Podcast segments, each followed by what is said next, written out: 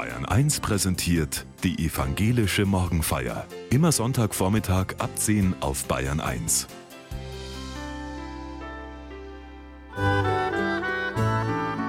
Ein heißer Sommertag in der Stadt ist kaum zu ertragen, ohne Kühlung an einem Brunnen. Und zu vielen Dörfern gehört er noch dazu, der Dorfbrunnen. Archaisch in unserer Welt der Wasserleitungen und doch ein Sinnbild für Leben. An diesem Sommersonntag lädt Pfarrerin Melitta Müller-Hansen zu einem Gespräch am Brunnen ein.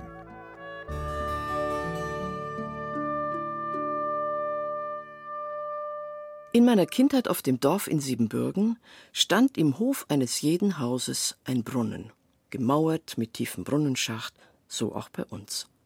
Wasser schöpfen, im Eimer ins Haus tragen, das kühle Wasser trinken, das gehörte zum Alltag manchmal auch einen Stein hineinwerfen, um dem Plopp zu lauschen, wie das Wasser klingt, oder etwas hineinrufen und auf das Echo warten.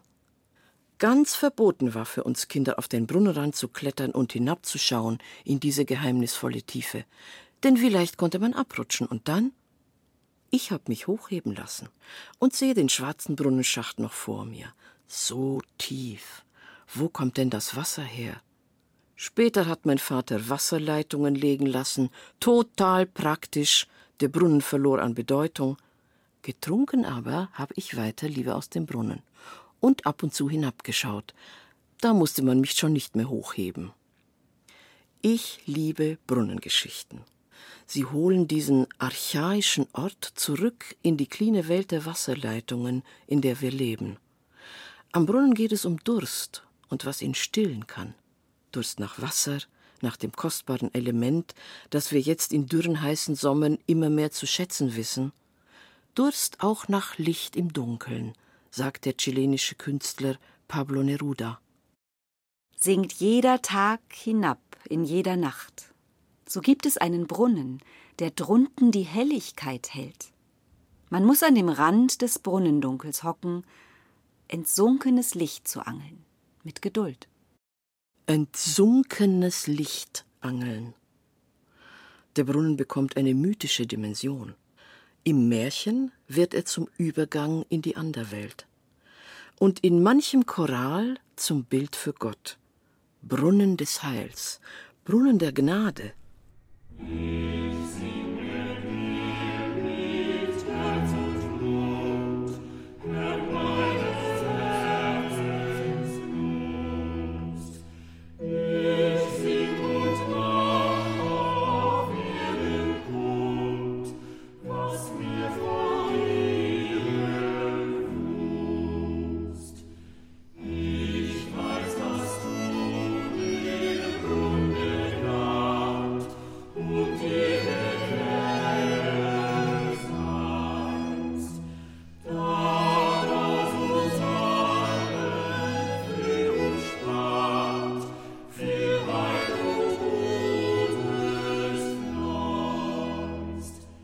An diesem Sommersonntag suche ich mit Ihnen den äußeren und auch inneren Rand des Brunnens auf. Er verspricht Kühle, Erfrischung. Im biblischen Israel sind Brunnen überlebenswichtig. Die jüdische Wüste grenzt an Jerusalem, die Negev-Wüste im Süden, und so ist es dort bis heute. Am Brunnen geht es um Menschenrechte, um das Lebensrecht. Wer gräbt wem das Wasser ab? Es geht um die Rechte der Tiere, die da getränkt werden, und Liebesgeschichten. Die schöne Rebekka hält sich am Brunnen auf und tränkt die Kamele des Fremden. Ein Zeichen der Gastfreundschaft. Und das macht sie zur Auserwählten. Am Brunnen wird sie zur künftigen Braut. Liebesgeflüster mit ihrem Isaak findet hier am Brunnen statt. Und dann Hagar, die verstoßene Sklavin mit ihrem Baby im Arm. Mitten in der Wüste zeigt der Engel ihr den rettenden Brunnen. Und sie gibt Gott an diesem Brunnen einen neuen Namen. Du bist ein Gott, der mich sieht. Wasser, Engel, Lebensrettung, gesehen werden. In einer anderen Geschichte kommt das alles zusammen. Sie ist eine der geheimnisvollsten Brunnengeschichten der Bibel.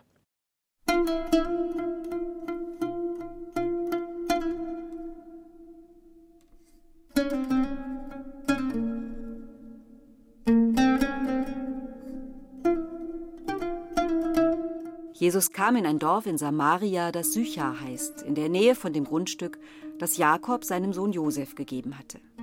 Dort war die Quelle Jakobs. Jesus war von der Wanderung müde und setzte sich deshalb an die Quelle. Es war ungefähr zwölf Uhr mittags. Da kam eine Frau aus Samaria, um Wasser zu schöpfen. Jesus sagte ihr, Gib mir zu trinken. Die Frau aus Samaria nun sagte ihm, wie kannst du als Jude von mir zu trinken erbitten, wo ich doch eine samaritanische Frau bin? Jüdische und samaritanische Menschen haben nämlich keine Gemeinschaft miteinander.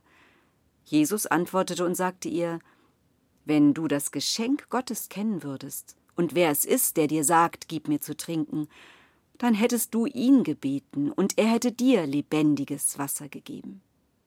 Die Frau sagte ihm, Rabbi, du hast keinen Schöpfeimer, und der Brunnen ist tief.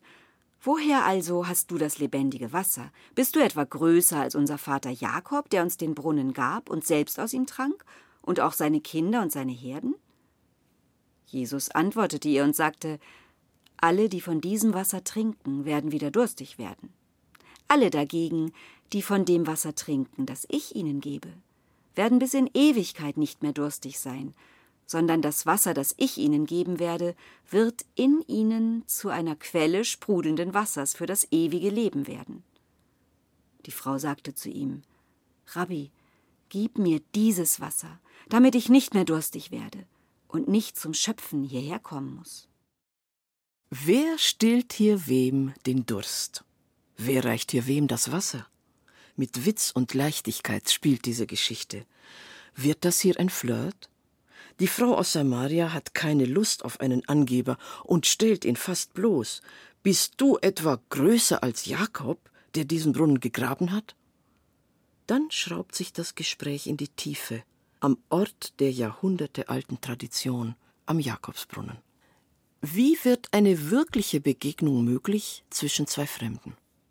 Wie könnte ein Religionsgespräch aussehen zwischen Menschen verschiedener Konfession oder Religion?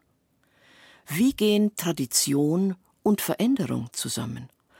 An diesem Brunnen werden Fragen verhandelt, die uns auch heute auf den Nägeln brennen. Der Durst zweier Menschen steht am Anfang. Sie brauchen Wasser, vielleicht auch Zuneigung. Sie sind bedürftig. Da kann was draus werden.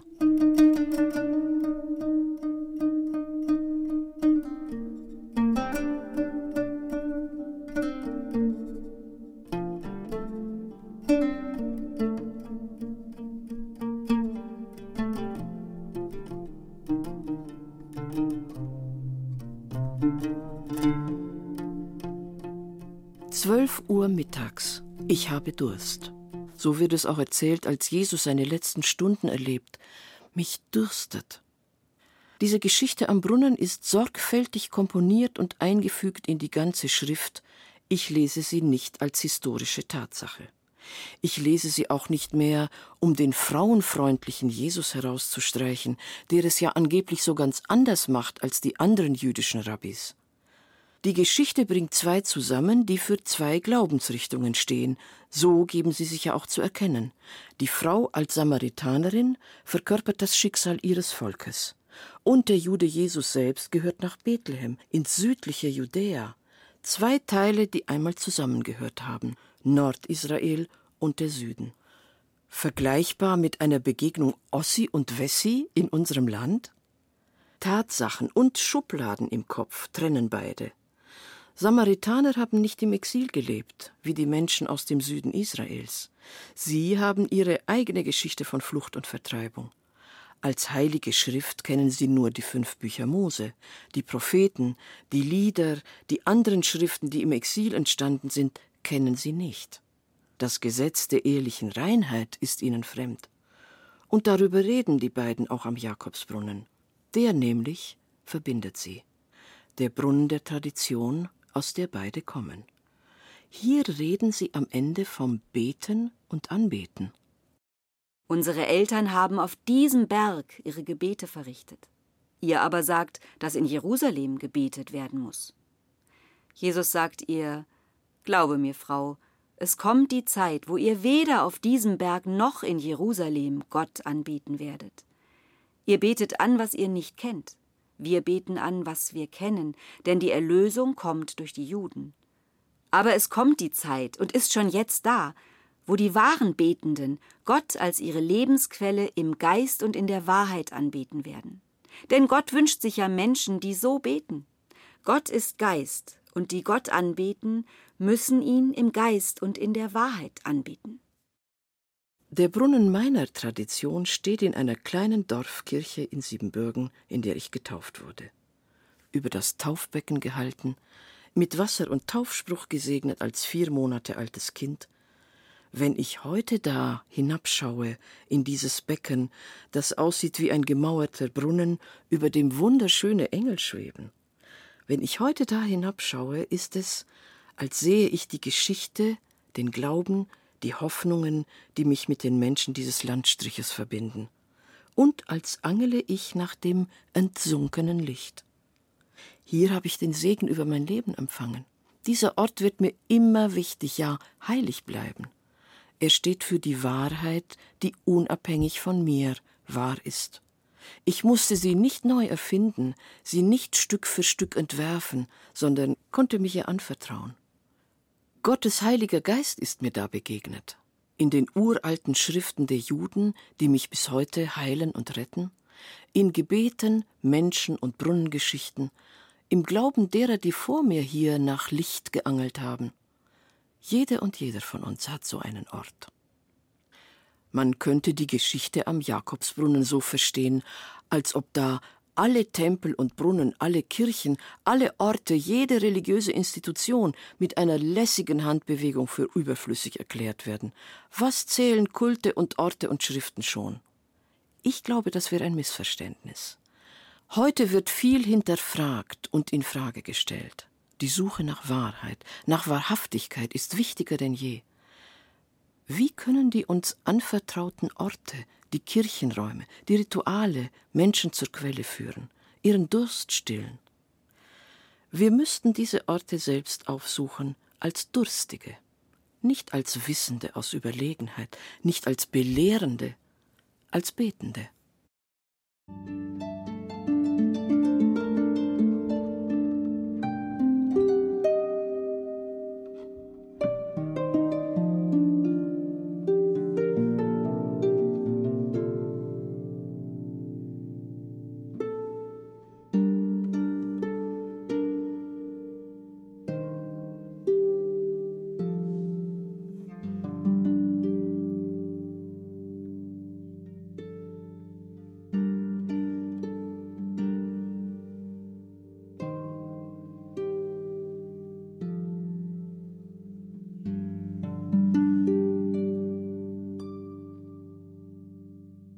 Den Brunnen tiefer graben, das macht man, wenn er droht auszutrocknen.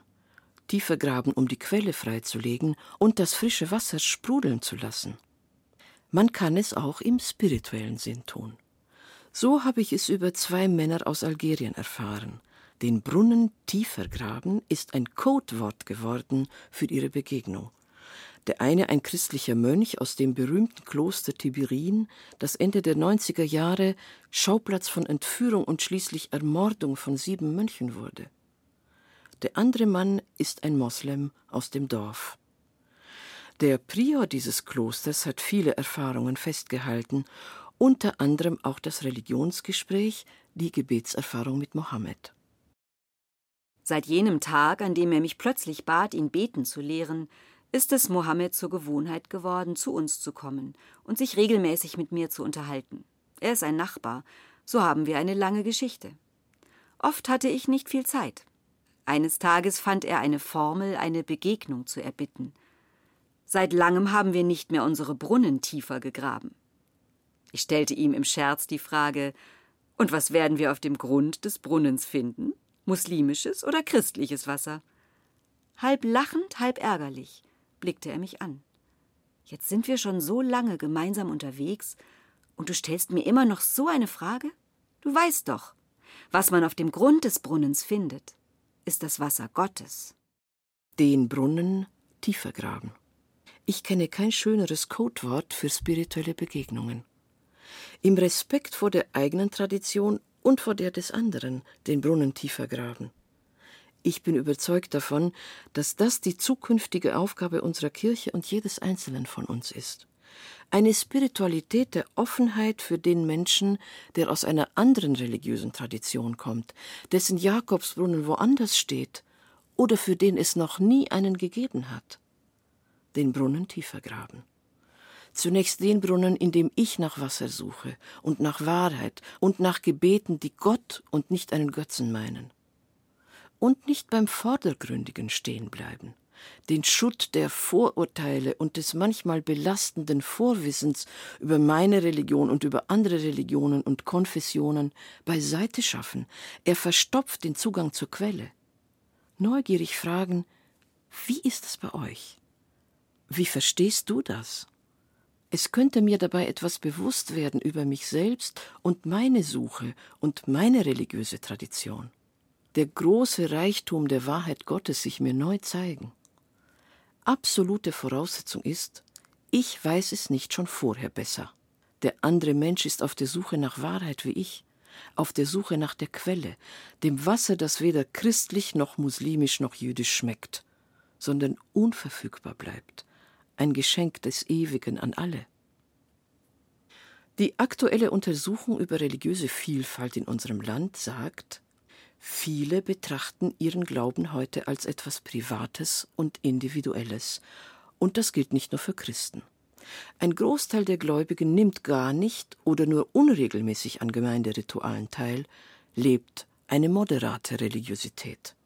Aber es zeigt sich eine zunehmende Kluft zwischen dem Drittel der Bevölkerung, das keinen Bezug zur Religion hat, und einem kleineren Kreis von Menschen, deren Leben stark religiös geprägt ist. Auch die religiöse Vielfalt spaltet die Bevölkerung. Ein Drittel empfindet fremde Religion als Bedrohung, ein Drittel als Bereicherung und wieder ein Drittel als ambivalent, anstrengend. Positiv sind die Menschen gestimmt, die mehr Vertrauen dem Fremden entgegenbringen. Und dazu gehören laut Studie Menschen, die häufiger den Gottesdienst besuchen. Bildung, Dialog, Begegnung, Tanz, Musik. Die Studie sagt, das braucht es. Das, was Menschen immer schon verbunden hat. Ein Beispiel dafür am Fließband bei Audi. Zwei Frauen machen hier Schichtarbeit. Die eine eingewandert aus Siebenbürgen, die andere Gastarbeiterin aus der Türkei. Sie haben sich ihre Lebensgeschichte erzählt, ihre Liebesgeschichten, ihre Ehegeheimnisse anvertraut über ihre Kinder gesprochen. Weh und Ach und Freude. Eines Tages an diesem stinkenden, lauten Ort haben die beiden angefangen, über ihren Glauben und ihre Religion zu sprechen. Und für einen kurzen Moment drohte die Beziehung in Schweigen zu enden. Jesus ist für uns ein Prophet.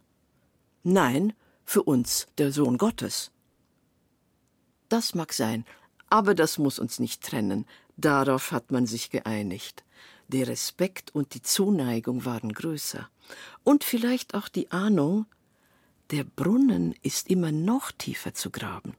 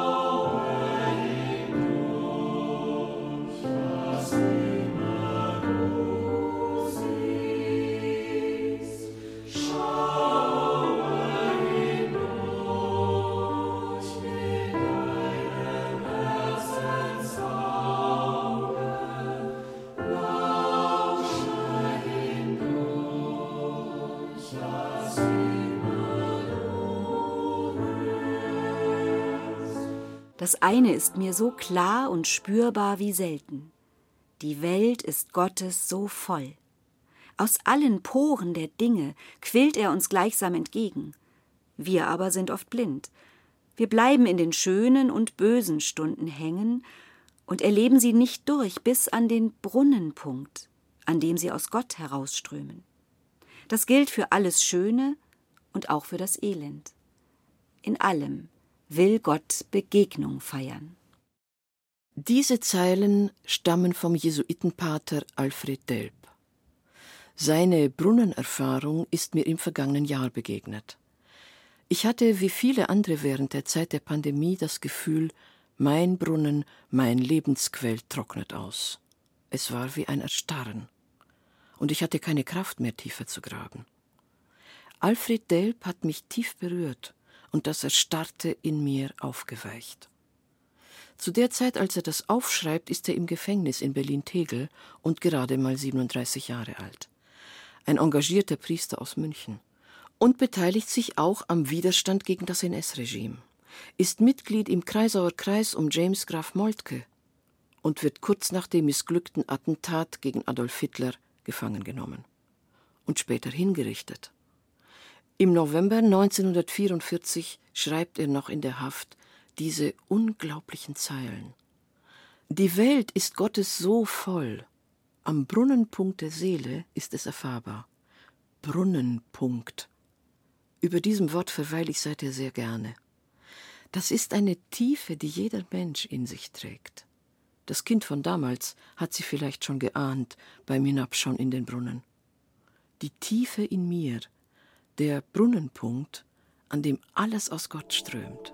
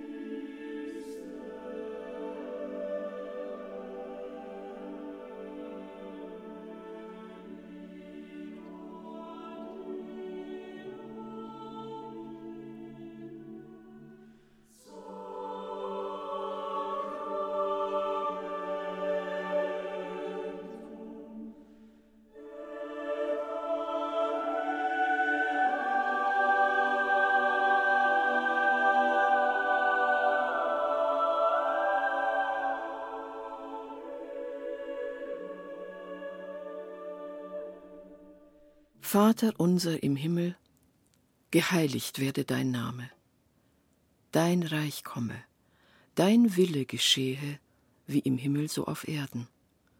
Unser tägliches Brot gib uns heute und vergib uns unsere Schuld, wie auch wir vergeben unseren Schuldigern. Und führe uns nicht in Versuchung, sondern erlöse uns von dem Bösen. Denn dein ist das Reich und die Kraft und die Herrlichkeit in Ewigkeit. Amen. Gott segne und behüte dich. Gott lasse sein Angesicht leuchten über dir und sei dir gnädig. Gott erhebe sein Angesicht auf dich und gebe dir Frieden.